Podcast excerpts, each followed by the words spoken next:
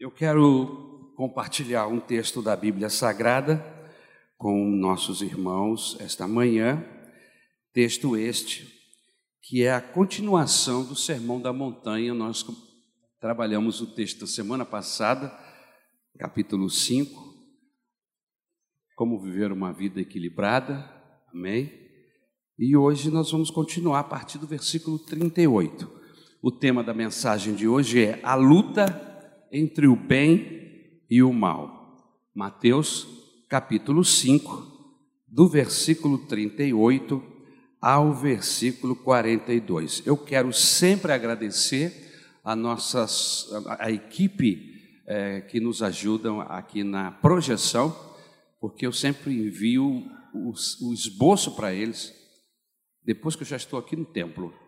E às vezes falta internet, a gente fica aqui orando e, e eles recebem o esboço e nos ajudam colocando no telão para que todos possam acompanhar de uma forma mais didática.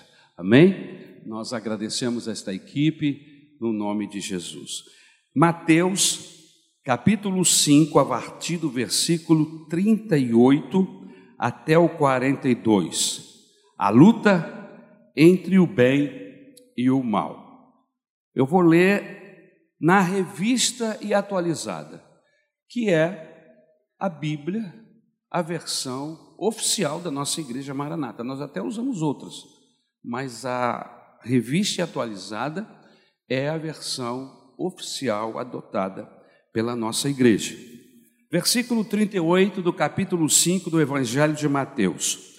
Ouviste o que foi dito: olho por olho, dente por dente. Eu, porém, vos digo: não resistais ao perverso, mas a qualquer que te ferir na face direita, volta-lhe também a outra. E ao que quer demandar contigo e tirar-te a túnica, deixe-lhe também a capa. Se alguém te obrigar a andar uma milha, vai com ele duas. Dá a quem te pede, e não voltes as costas ao que deseja que lhe emprestes. Obrigado, meu Senhor, pela tua misericórdia. Obrigado, meu Jesus, pelo teu favor. Eu rogo que o teu Espírito Santo nos auxilie e nos ajude, Senhor amado, na transmissão da tua palavra, nos dando graça, nos dando capacitação, inspiração, Senhor.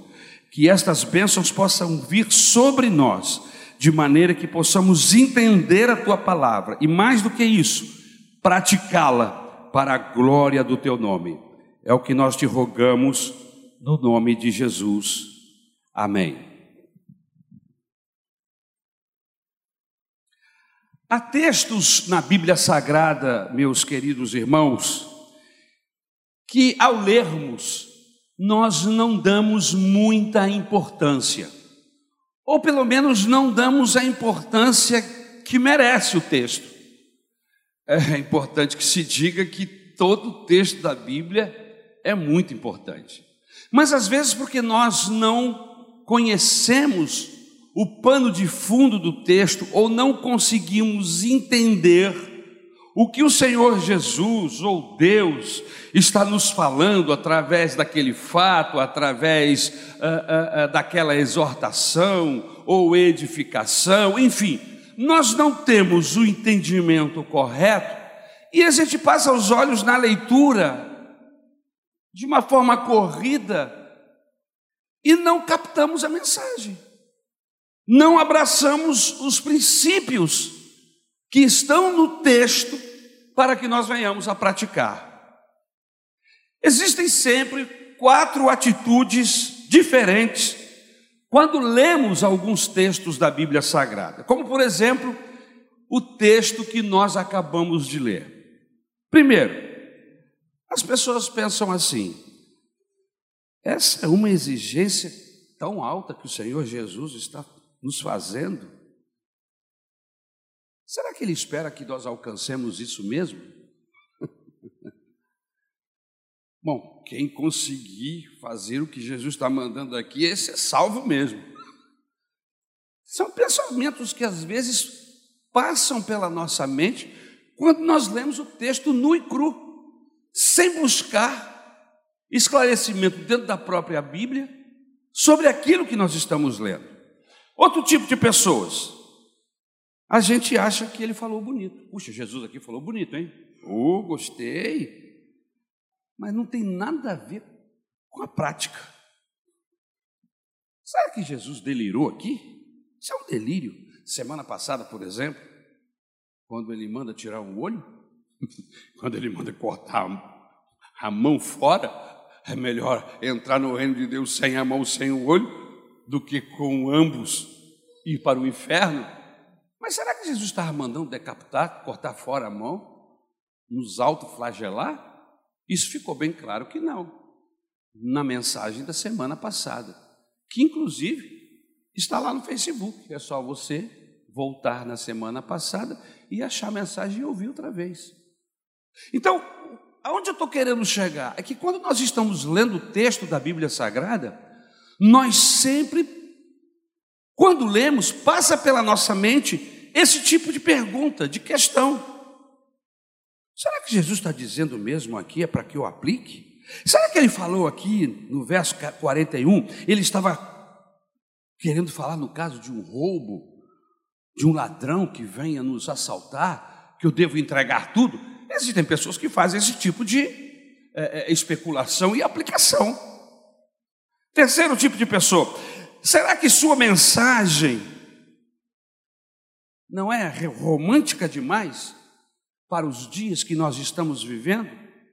Ah, Jesus aqui está sendo muito romântico, mas totalmente impraticável. São às vezes conclusões que nós tiramos de determinados textos da Bíblia.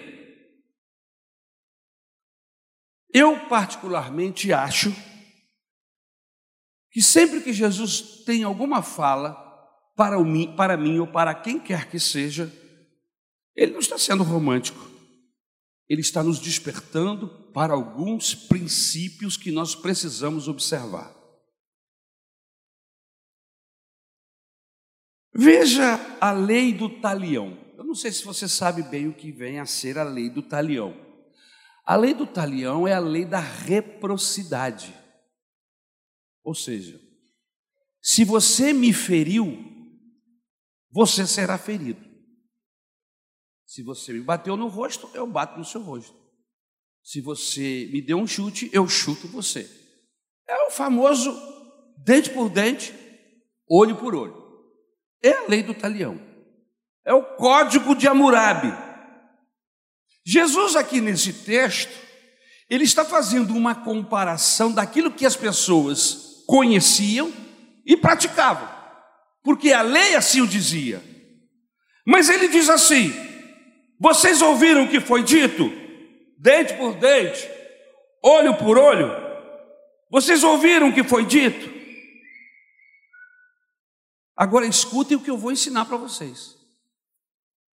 Então ele está fazendo uma diferença. Vocês até agora absorveram um entendimento e uma orientação sobre as relações de vocês, comprando, vendendo, casando-se, dando-se em casamento,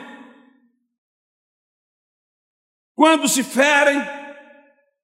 Mas agora eu quero que vocês abram seus ouvidos para a minha lei, para a lei que eu estou trazendo agora para vocês. Vocês ouviram o que foi dito? Olho por olho, dente por dente. Porém, eu vos digo. Que Jesus quis ensinar, meus irmãos? Há seis princípios de vida aqui nesse texto e eu gostaria de trabalhar esse texto com vocês neste tempo que Deus nos concede esta manhã. Quando há uma luta entre o bem e o mal, o que devo fazer, pastor? Primeiro, o bem não pode se valer das mesmas armas do perverso. Esse é o primeiro ensinamento que o Senhor Jesus quer nos trazer dentro desse texto que nós acabamos de ler. O bem não pode se valer das mesmas armas do perverso. Você está com o texto aberto, versículo de número 39. E aí ele diz assim: Mas eu lhes digo, ouviram o que foi dito, olho por olho, dente por dente. Mas eu lhes digo: não resistam ao perverso. Se alguém o ferir na face direita, ofereça-lhe também a outra. O talião, a lei de Moisés, dizia o que? O código de Hammurabi é o seguinte: cara que mamãe beijou, bandido nenhum coloca a mão. Foi isso que eu aprendi na escola. Lembra disso, pastor Rodrigo? Veio, com, me, me agrediu, meu irmão, eu agrido também. Mas Jesus está dizendo aqui que nós, como seguidores do Senhor, nós não podemos retalhar a pessoa, porque isso é uma retaliação. Na lei da reciprocidade, eu vou retalhar. Bateu, vai levar. Jesus está dizendo aqui: se alguém o ferir na face direita, ofereça-lhe também a outra. Ou seja, não use as mesmas armas do perverso. E qual é a arma do, do perverso? a truculência. Mas por que, pastor, que eu não devo?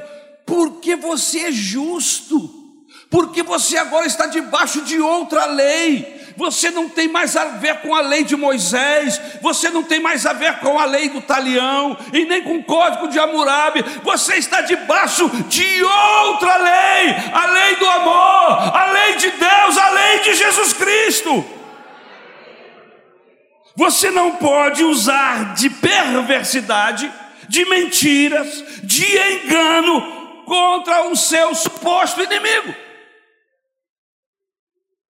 Porque estão lhe tratando com mentiras, porque estão lhe tratando com engano, porque estão sendo perverso com você em algum propósito, em algum é, é projeto, ou melhor, em alguma circunstância da sua vida, seja dentro da igreja ou fora, seja no seu ambiente familiar ou não, você não pode retribuir com a mesma moeda. É isso que Jesus está falando aqui.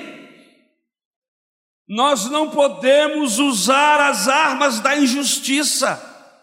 Se fizermos, estamos dizendo com os nossos atos que o bem nunca prevalecerá. Mas nós estamos aqui na terra como representantes do céu, como representantes do Senhor Jesus, justamente para dizer: olha, vale a pena fazer o bem, por quê? Porque o bem vai prevalecer, louvado seja o nome do Senhor. Aleluia. Seja qual for as questões, nós não podemos usar as mesmas armas dos injustos, porque agora nós somos justos, fomos justificados pelo Senhor, estamos debaixo de outra édige, aleluia! Louvado seja o nome de Jesus. Por isto, não resista à traição com mais traição. Eu tenho acompanhado alguns casais que às vezes se encontram em dificuldades em seu relacionamento e um desses cônjuges acaba traindo, se envolvendo eh, sexualmente e emocionalmente com outras pessoas. E aí o ofendido, o ferido, vai e faz a mesma coisa para se vingar. Ah, não, pastor, ele me, ele me traiu, pois eu agora também vou trair. E aí sai, e a primeira pessoa que ele encontra, ele pratica o mesmo que o outro praticou. Você conhece gente assim? Não olha para o lado, fica olhando para mim.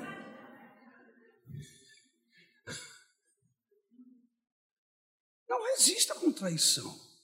Quer dizer que então agora você vai, vai se rebaixar vai se prostituir porque o seu cônjuge se prostituiu? Você é uma pessoa de Deus. Você é uma mulher de Deus, você é um homem de Deus. Se o seu cônjuge fez isso com você, lamente-se por ele, que ele desceu a esse nível, mas você não tem que descer esse nível, você está em outro patamar. Aleluia. Quem experimentou o amor de Deus não pode ter esse tipo de reação. É uma reação, me perdoe, burra. Eu ia usar outros adjetivos aqui, mas nem vou usar para você não ficar zangado comigo. Não resista à traição com traição. Não iluda porque iludiram você. Não falseie porque estão falseando com você. Ganhar, meus irmãos, com as armas da perversidade, é ganhar com indignidade. Ganhe com dignidade. Fulano se prostituiu, Fulano mentiu, Fulano fez e aconteceu, mas eu não desci ao nível dele, eu continuei nos pés do Senhor Jesus, e ele me deu vitória.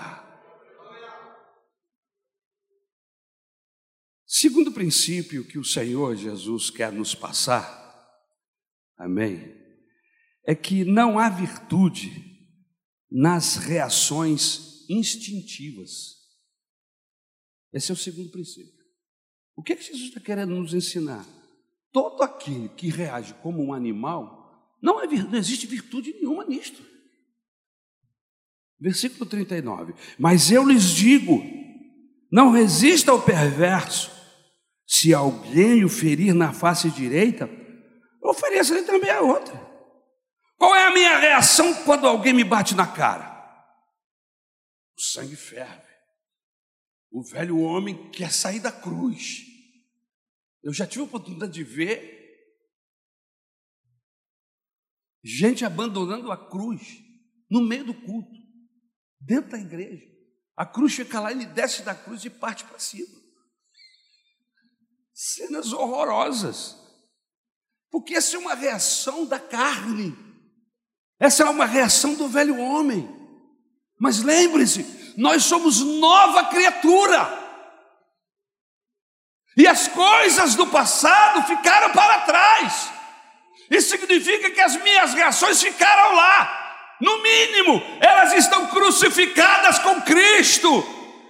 E quem está crucificado com Cristo não desce da cruz para resolver o negócio na base do tapa. Não desce da cruz para resolver as coisas na base do blá blá blá, do, do disse-me disse, da fofoca. Não! Quem está crucificado com Cristo usa as armas de Deus, aleluia! Por quê? Porque você é justo!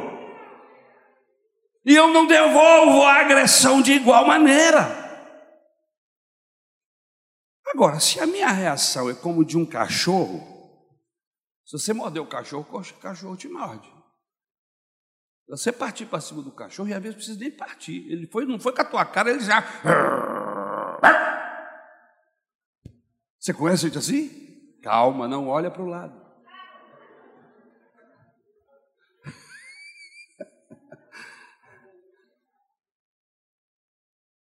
Parece um urso. Você chega perto e quase te corta no meio com as unhas.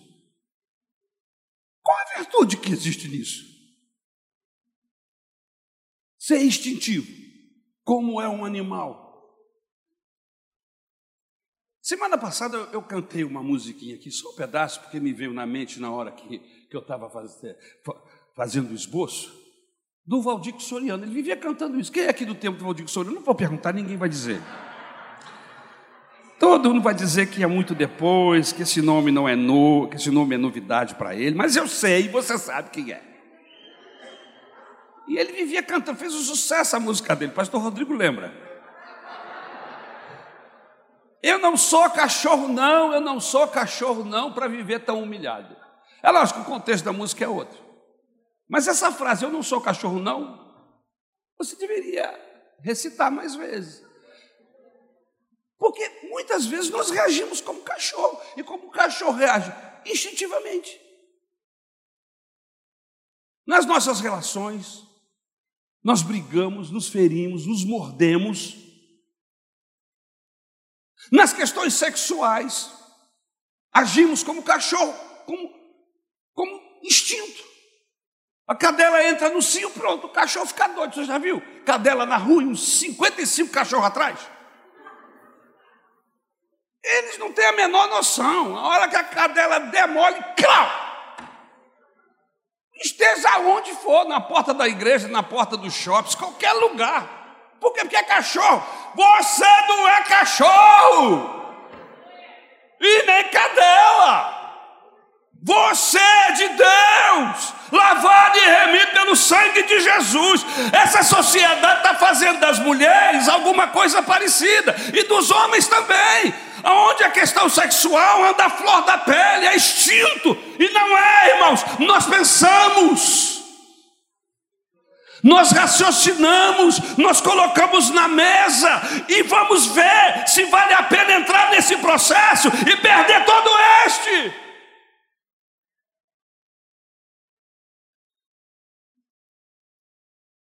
O perigo de reagir ao impulso é que isto pode vir a fazer parte do seu caráter. Você imagine que você repetitiva, repetitiva vezes você repita uma atitude, um pensamento. E aquilo que você pensa, você acaba repetindo, fazendo. Essa repetição de atitudes vai tornar-se parte do seu caráter daqui a pouco. Isso vai, como uma pecha, vai agarrar a sua forma de ser. E aí você vai ser um homem, mas que age como animal, instintivamente. Você vai ser uma mulher, mas que age como animal. Porque age por instinto. Então, o perigo de reagir a esse impulso, a esse instinto, porque você não é um animal, você não tem instinto, você tem vontade. E eu sempre me lembro de minha mãe falando, quando eu, eu, eu me lembro da palavra vontade. Porque eu dizia assim, mãe, eu estou com vontade de fazer isso. Ela dizia, vontade dá e passa. Espera um pouquinho que vai passar. Espera um pouquinho que vai passar. E a psicologia, a psicologia, até porque a gente conversa com a Isabel, e ela sempre me fala: existem ondas que vêm sobre pessoas que estão vivendo determinados momentos, às vezes é, é, é, é, de ansiedade, e que essa onda ela tem um tempo aproximadamente de 10 a 15 minutos. Se você resistir a essa onda, com a sua mente, trabalhando a sua mente, daqui a pouco passa. Mas a pessoa com 30 segundos já está, já se entregou.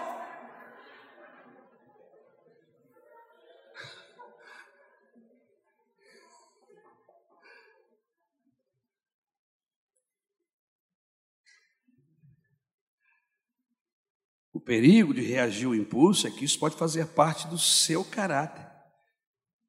E aí você não tem mais controle sobre esse instinto. Você já viu que do nada pessoas estão morrendo no trânsito? E nós cariocas, e eu digo isso para mim mesmo, a gente precisa se controlar em muitas áreas de nossa vida, mas principalmente no trânsito. A gente é muito nervoso. Outro dia uma menininha fez um comentário dentro do carro. Eu estava lá e ouvi.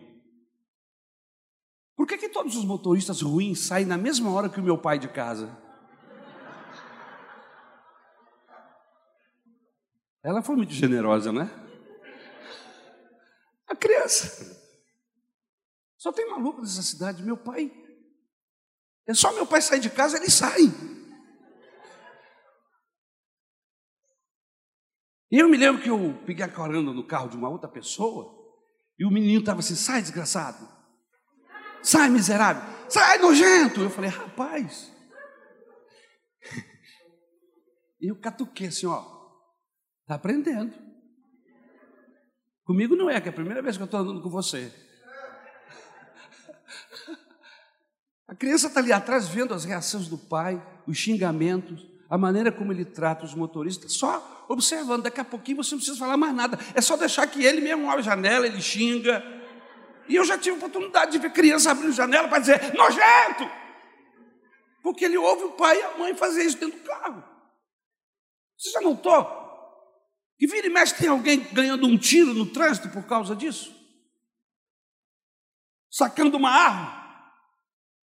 Saindo do carro com um pedaço de ferro na mão para agredir alguém que está, está num caminhão ou, ou, ou está em um outro veículo?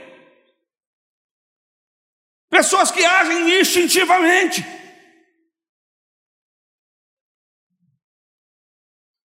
Queridos, só nos tornamos melhores quando, em vez de bater igual, agimos com perdão. A nobreza que o Senhor Jesus Cristo está querendo nos ensinar aqui é que a reação não pode ser instintiva. Ele está dizendo assim: reaja de outra maneira. De que maneira? Controle-se. O controle é uma forma de. é uma reação. Em vez de você explodir, você diz: eu vou decidir não é agir. Ah, mas ele me xingou.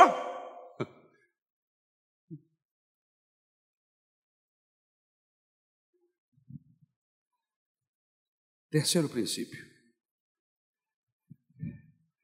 Jesus não está dizendo aqui que é para dar ao perverso muito mais do que ele está exigindo. Versículo 40. E se alguém quiser processá-lo e tirar-lhe a túnica, deixe que leve também a capa. Jesus não está dizendo aqui no texto que é para você dar muito mais do que está sendo exigido. O que ele está me dizendo é que eu posso perder a minha felicidade no dia em que alguém me tirar a túnica. O que ele está me dizendo aqui é que o fato de você ter essa túnica, ela não é a sua felicidade. Ele está dizendo assim: se alguém está te pedindo a túnica, dê porque a sua felicidade, a sua paz de espírito não está na túnica, e se levarem a sua túnica, agora você vai ficar sem paz, vai ficar na desgraça, na tristeza. Não, não, ele está dizendo que você tem algo melhor e maior dentro de você e que se te tirarem a túnica, você não perca a sua alma, a sua paz, a sua bênção, por causa da túnica que levaram. É isso que ele está querendo dizer aqui. Você concorda comigo? Pode tirar tudo. Não vou perder a minha felicidade por isso. Ou a minha vida por causa de um carro Quantas pessoas no ato de um assalto, de um processo semelhante, as pessoas saem com disposição de enfrentar alguém que está com uma barra de ferro ou que está com uma arma de fogo na mão. E aí você perde tudo por causa de, de um móvel, de um imóvel. Seja qual for o valor do processo, da coisa que estão lhe tirando. Jesus está dizendo: não estão lhe roubando a felicidade, não estão tirando de você o teu nome do livro da vida, não. Você não pode reagir desta maneira, como se estivesse tirando tudo, porque não estão. Jesus está dizendo: ame, mas não esteja com seu coração preso a coisas. Valorize mais o que você tem aqui dentro. Porque as coisas, irmãos, elas vêm e podem ir. E se Deus te ajudar, você compra outro. Você compra outra capa.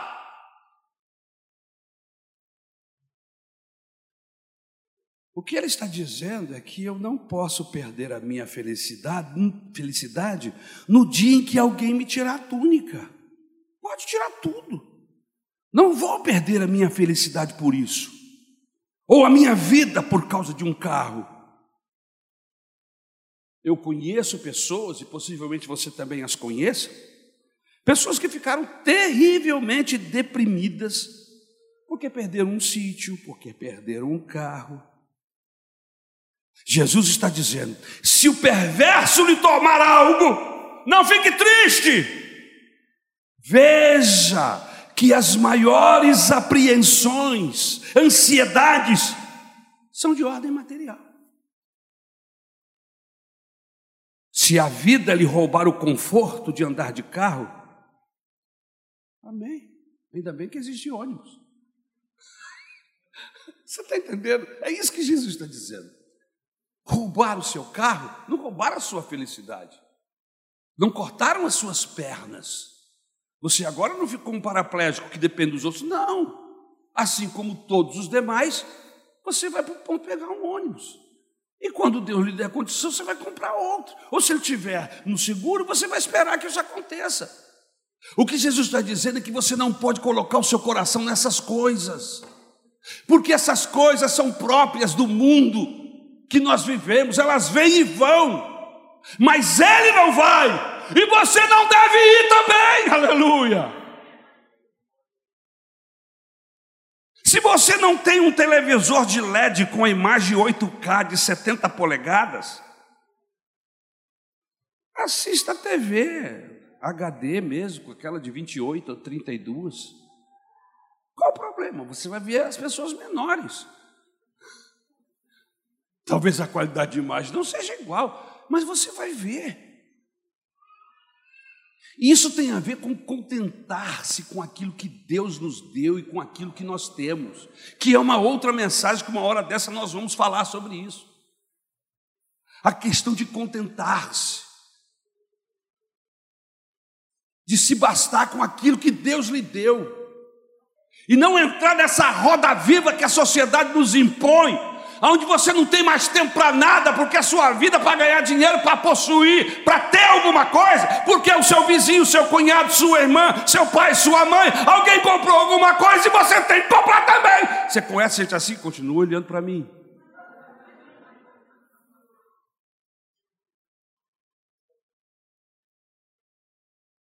Você está entendendo que o Evangelho, irmão, quer nos conduzir para outro patamar, para outra, para outra mentalidade, outra cabeça? E eu, eu me encanto com o desafio do Evangelho para a minha vida. Aleluia! Agora pense comigo: quantas pessoas não têm o que comer, o que vestir-se, dormem ao relento hoje, e você está preocupado com o tamanho da sua TV? Você está entendendo?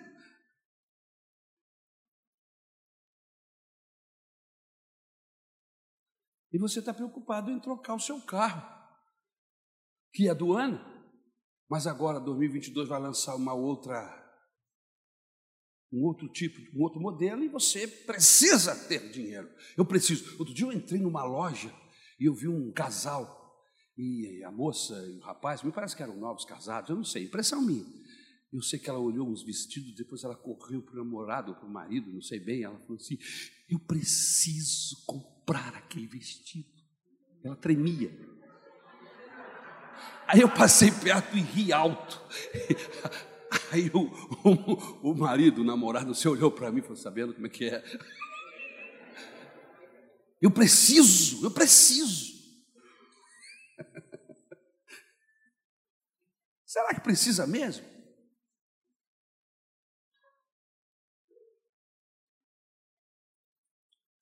Seu guarda-roupa você divide com o seu marido ou você já o expulsou para um outro quarto? Porque aquele guarda-roupa do seu quarto não cabe mais nada. E aí você transferiu a gaveta do pobre para o outro quarto. E todo domingo de manhã é uma luta para você sair de casa, porque você começa às seis da manhã, coloca um vestido, coloca outro, coloca outro, coloca outro, e pergunta: será que esse está bem? E aí o marido diz assim: eu acho que está. Aí você vai lá e troca.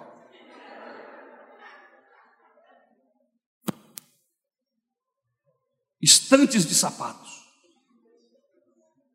de todas as cores, de todas as marcas, de todos os modelos. Você já viu que às vezes as nossas preocupações estão ligadas a esses processos?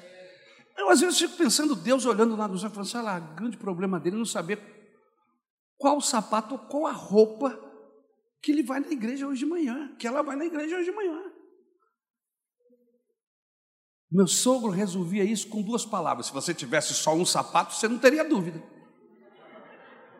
Se você tivesse só uma muda de roupa, você não teria dúvida, você já estava dentro dela, ou ela dentro de você, enfim. Dentro dela.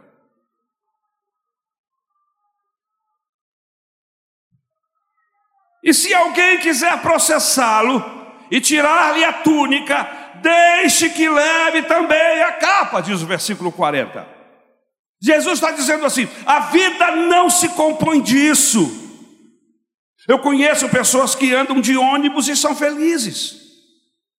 Gente que mora na edícula da sogra e diz que é feliz, eu acredito.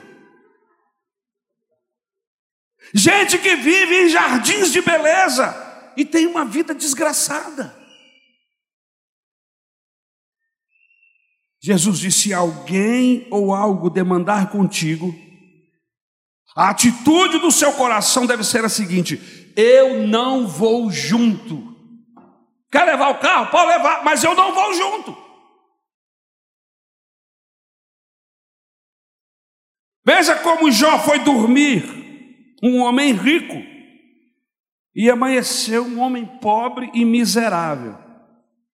E o que foi que ele falou?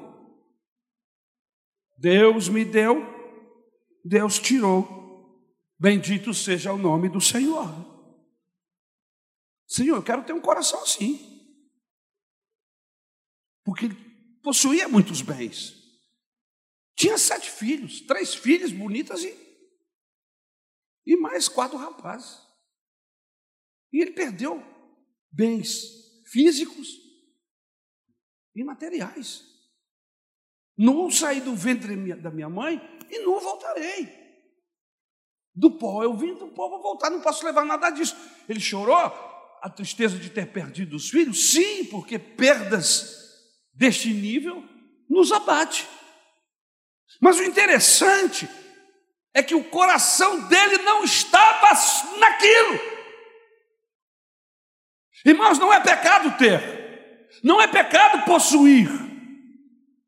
O pecado é você colocar o seu coração naquilo, de maneira que, se por acaso você perder, perdeu tudo, morri. Perdi a casa, perdi o marido, perdi isso, perdi aquilo, e aí você morre junto, você é levado junto do processo.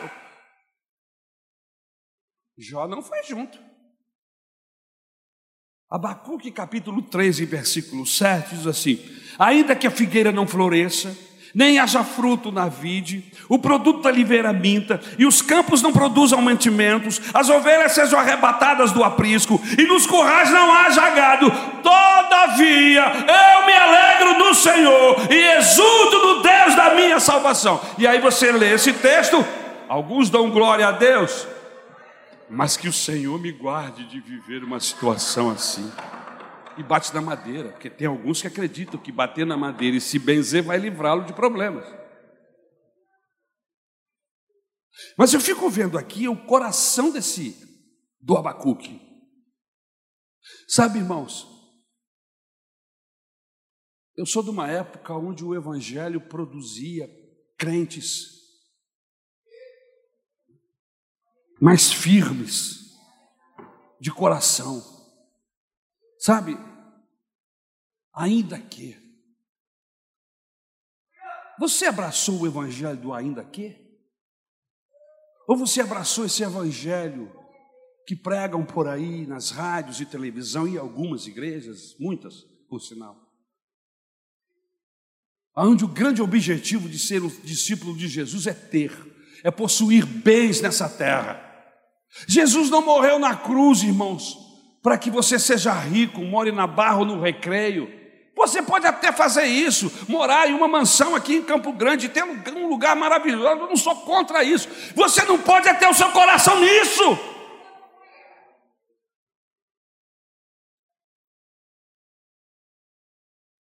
A Bíblia diz o que mesmo? Aonde estiver, ali estará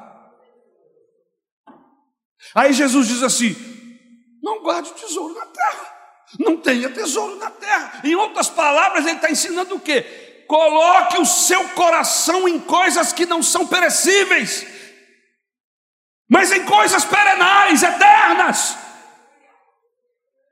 Coisas que a ferrugem não come, coisas que o ladrão não roube. Coloque o seu tesouro no céu, lá não tem inflação. Agora, se você colocar o seu tesouro aqui, você vai padecer muitas e muitas perdas e circunstâncias, e vai enfermar e vai adoecer. Irmãos, Jesus não, não está nos ensinando aqui apenas a ser um evangélico raiz, abençoado, mas Ele está nos dando aqui uma dica de vida.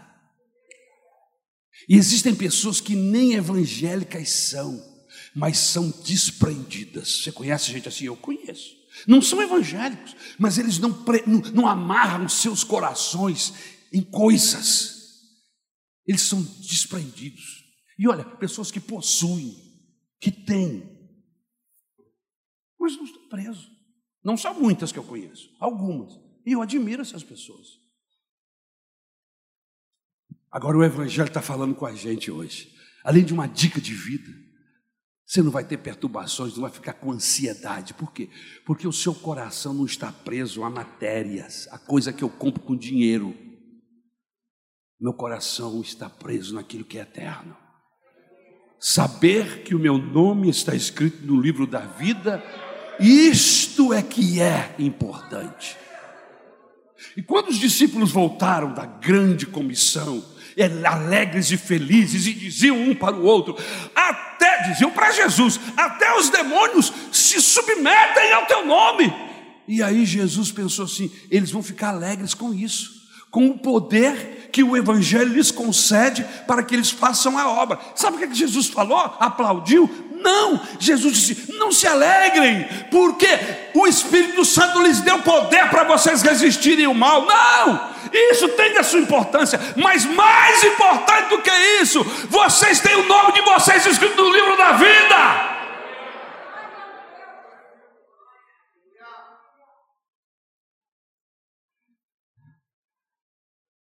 Abacuque não morre depois de dizer isso. E olha que todas essas perdas que ele fala aqui estão próprias dentro do contexto do livro que ele escreve.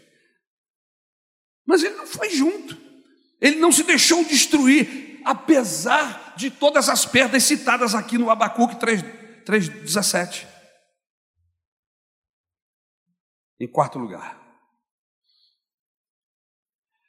quarto princípio, as circunstâncias da vida podem nos destruir, mas também pode criar possibilidades bonitas.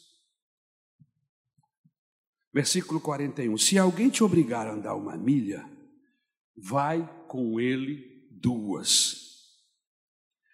A palavra-chave aqui desse texto é obrigar.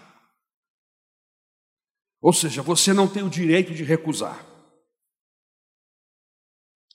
Na lei dos romanos, os, os soldados podiam obrigar uma pessoa, um civil, a andar e carregar sua mochila. Mas aí havia abusos, eles exorbitavam nessa, nesse processo. E há casos dele obrigar a pessoa a levar a sua mochila com sua espada, todo um peso de armamento que eles usavam, durante horas. As pessoas começaram a reclamar, disseram, não, esses caras não podem nos obrigar a fazer isso. E aí veio a lei da milha. Ele só pode obrigar você a carregar sua mochila por uma milha. Aí veio Jesus com a lei dele. Estão obrigando você a andar uma milha? Aleluia. Ande a segunda. Olha que interessante. Louvado seja o nome do Senhor. As pessoas querem nos obrigar a carregar certos processos, né? certos fardos por quilômetros. Aí veio a lei e civilizou a coisa. Você só pode ajudar, ou, ou o soldado só pode obrigar você a caminhar no máximo uma milha. Depois de uma milha, você pode deixar a mochila dele e ele não pode fazer nada contra você. Jesus pega esta lei romana e ele diz assim: quando isso acontecer, quando o soldado estiver pensando que você vai largar a mochila dele na primeira milha, use essa obrigatoriedade para ser bom. Aproveite e ande a segunda milha. Enquanto você está andando a segunda milha, fale do amor de Deus. Mostre o quão bom Deus tem sido para você, de uma tal maneira que você não quer ajudá-lo apenas uma milha, você vai andar mais uma, porque Jesus transformou você, porque você agora é de outro mundo, aleluia. Você não é mais só deste mundo, você é de outro mundo, aleluia. Você é um Joe, de outro mundo, aleluia. Do mundo do Senhor Jesus Cristo, da terra do Senhor Deus dos céus, aleluia. Nós temos outra pátria, e porque temos outra pátria, nós devemos viver como esta pátria nos ensina e nos orienta, como alguém já fez conosco, façamos também com os demais. Quem aqui já foi abençoado por alguém? Por favor, levante a sua mão assim. O mínimo é fazer igual a essa pessoa que te abençoou. Agora, como é que a gente transforma isso em princípio prático? Vamos lá. Às vezes a vida nos impõe circunstâncias e o que vai definir o calibre de nossa conversão é se a disposição para caminharmos, é essa disposição para caminharmos a segunda milha. Vou repetir. A vida às vezes nos impõe circunstâncias e o que define o calibre da nossa conversão, quantos somos convertidos, é essa disposição para caminharmos a segunda milha. Você entendeu? Então se pode avaliar um cristão, sim, pela disposição que ele tem de servir o próximo, de colocar em vigor na sua vida as leis de Deus. É esse o meu desafio. O meu desafio não é estar aqui domingo de manhã, e nem na quinta-feira, e nem em qualquer outro dia de culto. O meu desafio é pegar tudo que o Senhor Jesus Cristo está me ensinando e colocar em prática na minha casa, na minha relação conjugal, minha esposa, familiar, com os meus filhos, com os meus vizinhos, na hora que eu compro, na hora que eu vendo, quando eu me caso, quando eu namoro, quando eu vou, quando eu volto. É, é esse o desafio do Evangelho. Exemplo, vamos trazer essa questão da segunda milha para alguma coisa prática. Imagine que alguém seu ficou paraplégico, que Deus ajude que nunca aconteça, mas é uma situação viável, pode acontecer. É uma situação que lhe foi imposta. Ninguém entra numa situação dessa porque quer mas são circunstâncias que às vezes a vida nos impõe. Como você reage? Qual é a sua reação? Um filho com uma síndrome. Eu fico vendo os pais que não sonharam em ter um filho com uma síndrome, seja ela qual for. Mas a vida lhes impõe esse tipo de situação. E o que, é que eles fazem? Vão jogar o filho fora? Vão abandonar a filha? Não a maioria dos pais que eu conheço que estão vivendo esse problema, eles são apaixonados por seus filhos e dão algo a mais por causa desta circunstância que lhes veio. Uma mulher que ficou viúva prematuramente. Como é que você reage a uma circunstância dessa? Ninguém se casa para ficar viúvo. Mas a vida nos impõe esse tipo de situação. Como é que eu reajo diante desta circunstância?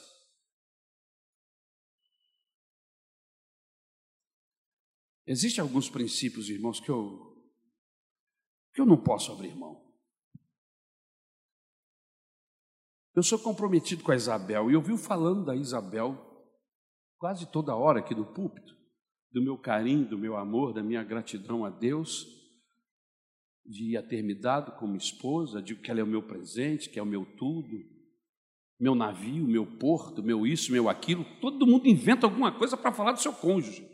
É verdade ou não é, irmão? Aí, por uma infelicidade, uma tribulação, uma dificuldade, o cônjuge morre.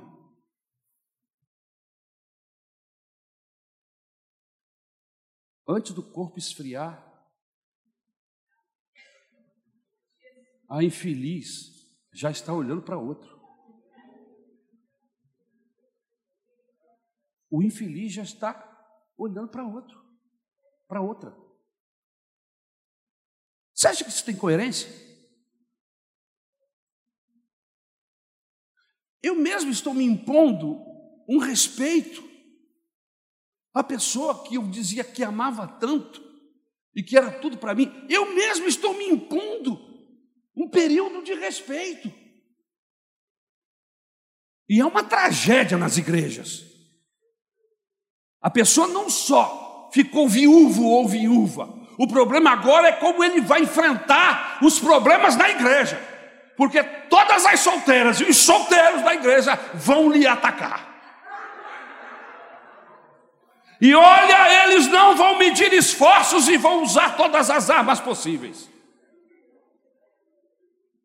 Isso chega a ser criminoso.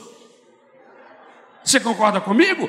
Dentro do foco bíblico, isso chega a ser criminoso.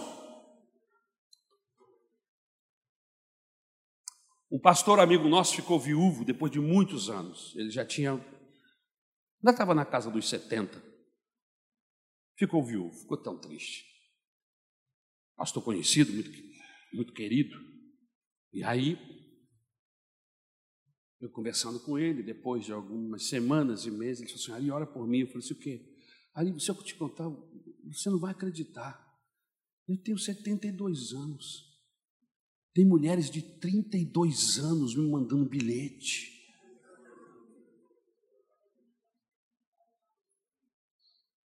Eu falei, é mesmo, pastor? Ari, ora por mim. Eu não sei o que eu vou fazer, as pessoas perderam a noção. Eu passo, entro na igreja e, e olho para alguém, uma piscada de olho. Um monte de gente querendo me cumprimentar. Uma pressão em cima de mim. Do jeito que está. Ô oh, Senhor, me tira. Ou eu não sei o que eu vou fazer. Você imagina, não existe um respeito. Sabe? E eu absolutamente não quero constranger quem por alguma razão não se casou, enfim, não, a ideia aqui não é essa. A ideia aqui é mostrar que a gente precisa respeitar a pessoa com seu luto.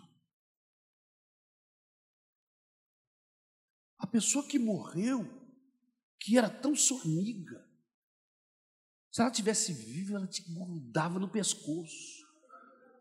Porque tem quatro meses que ela morreu e você já está querendo agarrar o marido dela. Ah, pastor, mas a vida é assim mesmo. É, a vida é assim mesmo lá na rua. Aqui nós temos princípios éticos, bíblicos, morais, de comportamento, de respeito. Os irmãos acham que eu estou falando alguma asneira aqui, por favor, meu irmão. Se você acha que eu estou falando alguma coisa certa, dá um glória a Jesus aí, por favor. Me ajuda aí que depois vão dizer que o pastor Ari ficou sozinho, ninguém estava do lado dele.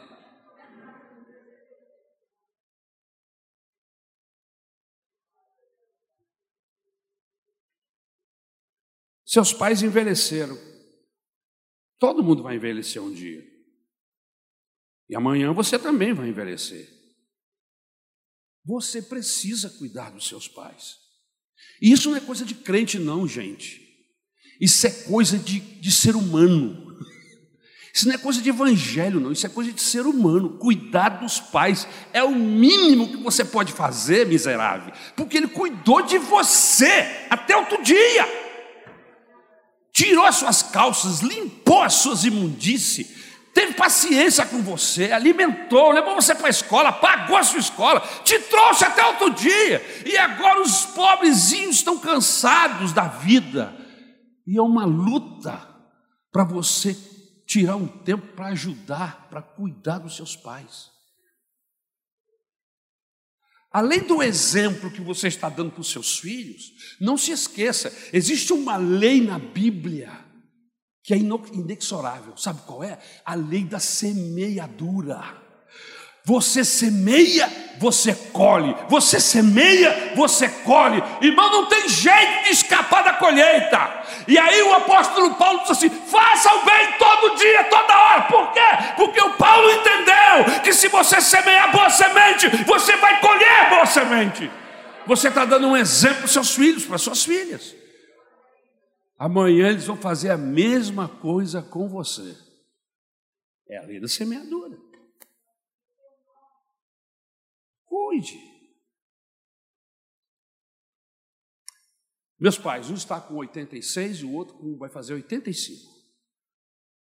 Estão esquecidos, idosos. Eu preciso me dedicar a ele, porque eu sou filho e porque isso é bíblico. Eu tenho mais três irmãos aqui no Rio de Janeiro. Nós fizemos uma reunião e dividimos a semana. Segunda-feira, não importa quando eu esteja, cansado, podre, destruído, eu estou na casa dos meus pais. Eu vou para o mercado fazer compra, vou na farmácia, arrumo os remédios, troco lâmpada, limpo o chão, lavo louça. É a minha parte. É o mínimo que eu posso fazer. É o mínimo, não é o máximo, não é o mínimo que eu posso fazer. E aí, do outro dia, meu irmão, depois outro dia, minha irmã, mas nós somos cinco, seis. Semana retrasada eu liguei para meu irmão em Brasília e falei assim: ó, dá teu jeito aí, cara.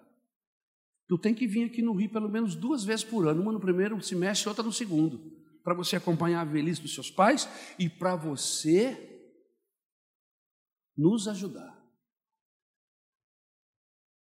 E ele veio. Na semana seguinte me mandou a passagem, falou assim: ó, estou chegando aí. Desculpa por não ter feito isso antes.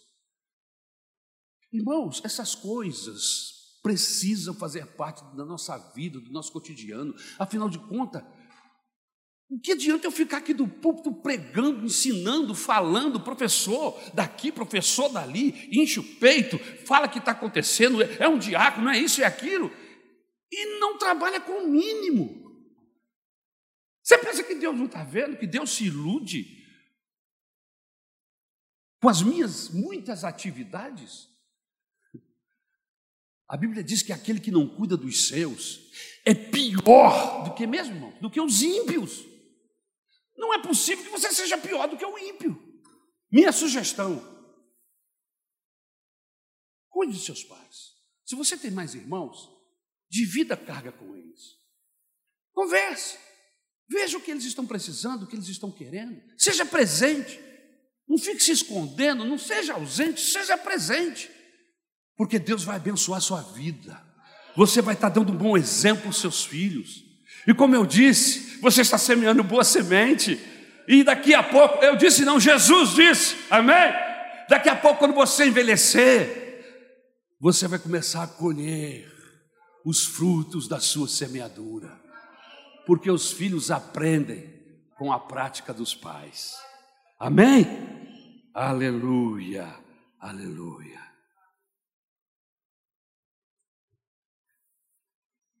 Eu acho que eu já posso terminar. Ainda tem o quinto, e vou acabar. Quinto princípio.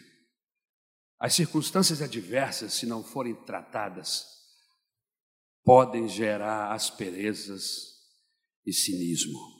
Mas deixe-me só fechar o ponto anterior, porque no ponto anterior eu falei sobre sobre criar possibilidades bonitas. Outro dia eu cheguei na casa dos meus pais. A minha mãe abriu a porta e me deu um abraço forte. Não foi tão forte porque ela está fraquinha. E ela falou assim: Muito obrigado, meu filho, porque você veio hoje aqui me ver e cuidar de mim. Possibilidades de relacionamentos, de curas da alma. Amém? Pessoas que às vezes têm dificuldade com os pais a vida inteira. Agora é a hora de você se aproximar, de você mostrar o que Jesus fez por você. E você vai cuidá-los e vai quebrar essas situações todas do passado. Jesus vai abençoar você, vai curar seu coração, você vai ficar livre. Aleluia. Amanhã, quando os seus pais forem, porque eles vão, assim como nós. Você vai estar com a alma tranquila, com o seu coração em paz. Por quê? Porque viveu momentos abençoadores. Momentos que vieram sobre todos aqueles demais momentos do passado. E quem sabe tenham até ferido você. Aproveite essa oportunidade para dar, para ser bênção, para semear boa semente. Quinto princípio, e nós vamos terminar em nome de Jesus. Aleluia. Circunstâncias adversas, se não forem tratadas, podem gerar asperezas e cinismo. Jesus diz assim: dá a quem te pede. Não se esconda de quem está te pedindo. Não finja que não entendeu. E aí você pode dizer: Não tenho amor, pastor. Eu estou fechado para todos. Já chega de ser enganado. E eu, eu já vivi situações assim. Eu me lembro que quando eu estava, estávamos no Uruguai, passou uma pessoa muito necessitada, e ele chegou, citou alguns textos bíblicos, e eu acreditei no miserável. E ele me pediu, contou uma história. E eu acreditei na história que ele me contou. Consegui o dinheiro, tirei do pouco que tínhamos, dei a ele. E ele foi embora. Não passou três minutos, o telefone tocou. Era o outro pastor. Ari, tem um sujeito, um bandido que está correndo nas igrejas aí, ele é assim, assim, assim, assim. Eu já pesquisei a história dele. Ele é um salafrário, um safado, um bandido, e ele está tirando dinheiro e está enganando pessoas. Aí eu falei assim: Ah, é?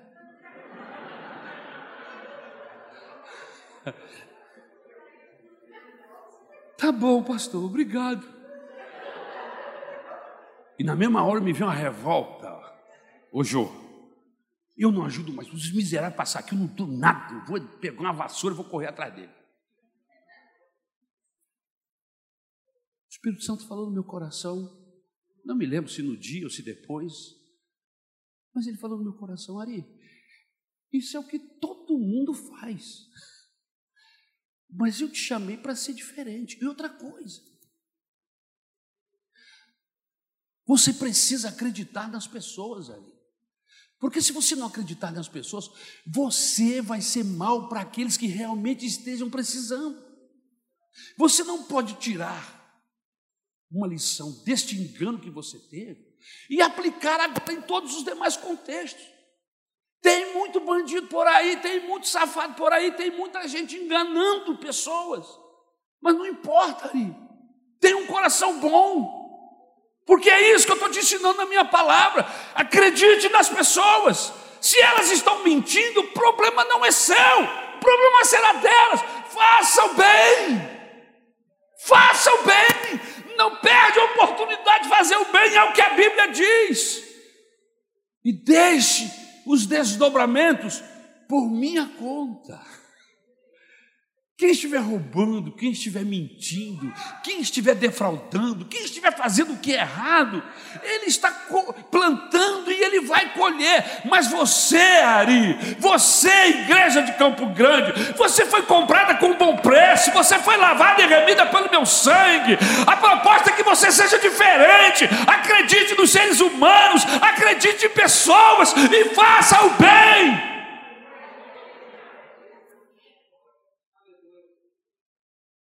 Por causa do pensamento dos, dos bandidos, a nossa sociedade se tornou uma sociedade que não ajuda ninguém, não dá nada para ninguém. Todo mundo agora só faz bem para cachorro. Inclusive, se você quiser um, um, um bom negócio para abrir, é abrir uma, uma lojinha dessa de, de, lavar cachorro. Pet, está dando uma grana, eu estou pensando. Vamos ficar arrumar um tempo. Depois de sair da casa dos meus pais, abrir uma lavar uns cachorrinhos. Vamos fazer uma sociedade, pastor. Irmãos, eu não tenho nada contra ter um animalzinho em casa, é saudável, inclusive. A ciência diz que é bom em determinado momento da sua vida, mas pelo amor de Deus. Eu estava com uma pessoa no, no, Pilates que eu faço com a minha esposa, e a pessoa gasta 650 reais de, plano de saúde para o cachorro. E eu falei assim, rapaz. Aí eu me lembro de um período da minha vida que a gente andava duro que nem um coco, né, Isabel? Duro. E a gente tinha um cachorrinho, um pet, que agora é pet. E aí o, o petzinho de apartamento, um dia saiu assim com a gente e comeu uma aranha morta. Sei lá, estava morta, estava viva, não me lembro bem. Eu sei que o danado cachorro comeu. Cachorro de apartamento, quando ele sai, ele come qualquer coisa, até cocô, irmãos. Incrível. Incrível.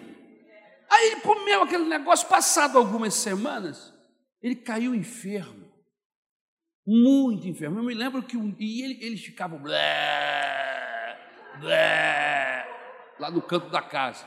Aí eu levei ele no, no veterinário.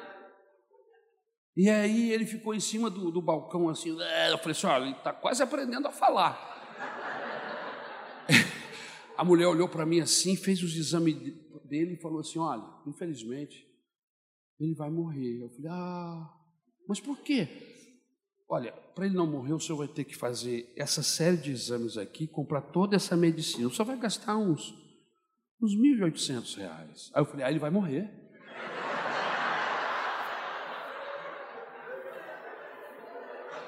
Irmãos, isso foi na década de 90, 1.800 cruzeiro era dinheiro, irmão. Aí eu falei assim: eu gasto isso pelo meu filho, pela minha esposa, pela minha filha. Peguei a patinha dele e disse: vai com Deus. Levei ele para casa e falei: meus filhos, despeçam-se do pet, porque infelizmente eu não tenho como pagar a medicina para curá-lo. Infelizmente ele vai morrer. Eu falei sério, não estava brincando, meu coração estava triste. Eu amava o cachorro. Os meus filhos olharam para mim e disseram assim: Vai morrer mesmo, pai? Vai. Pegaram o cachorro no colo, levaram lá para o quarto e começaram a orar pelo cachorro. Roubaram do meu bolso o óleo de ungir. Foram lá ungir o cachorro. Não é que o cachorro ficou curado, ainda viveu 15 anos.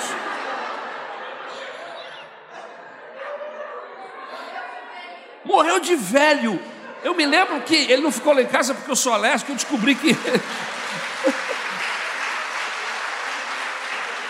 Morreu cego, devagarzinho, velhinho, de velhinho mesmo. E eu me lembro que eu fui porque eu acabei doando o cachorro, porque eu era alérgico, e aí teve um dia que eu descobri que ele era a causa da minha alergia. E eu cheguei em casa e falei assim: ele ou eu, vocês precisam escolher. Porque eu estava mal, mal, mal. Graças a Deus, meus filhos escolheram a mim e não o cachorrinho. E nós levamos para um, uns parentes, amigos, e ficamos uma relação com eles, já tínhamos e ficamos. E eu me lembro que eu fui me despedir dele, estava velhinho, morreu. Estou contando essa história toda, irmãos, não é para mostrar desequilíbrio nem equilíbrio, é para mostrar que, que é possível você ter uma relação com os animais saudável, abençoadora. Mas espera aí, pet é pet, ser humano é ser humano. E eu preciso ter isso. A dignidade de um cachorro é diferente da dignidade de um ser humano. E eu vejo pessoas com uma disposição enorme de fazer o bem para cachorro. Eu não tenho problema. Mas por favor, não se esqueça que a dignidade de um é maior do que a da outra. Eu não dou a menor para o ser humano, mas amo o cachorro.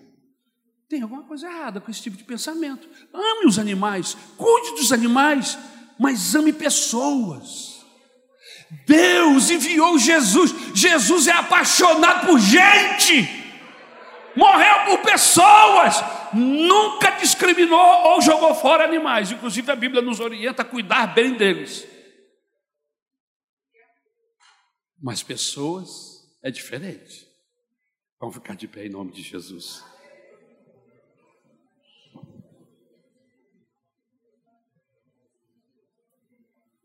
O segredo da felicidade é não perder a confiança no próximo, é continuar fazendo o bem. Porque emprestar é uma atividade que requer de nós confiança. Não permita que as necessitudes, os problemas, tornem você uma pessoa que não confie em ninguém. Eu sei que o natural é não confiar. mas somos desafiados a viver o sobrenatural. E esse caminho não é muito popular, mas é o caminho de Deus para nós. Vamos andar a segunda milha, vamos confiar mais nas pessoas. Quantos aqui esta manhã vão aceitar esse desafio de mudanças? Começarem a viver um caminho mais excelente. Se você precisa que Deus trabalhe alguma área de sua vida, é o momento de pedir ajuda. Pede ajuda a Deus agora. Seja qual for a área que Deus trabalhou em você enquanto essa mensagem estava chegando ao seu ouvido, feche seus olhos comigo agora e fale com Deus.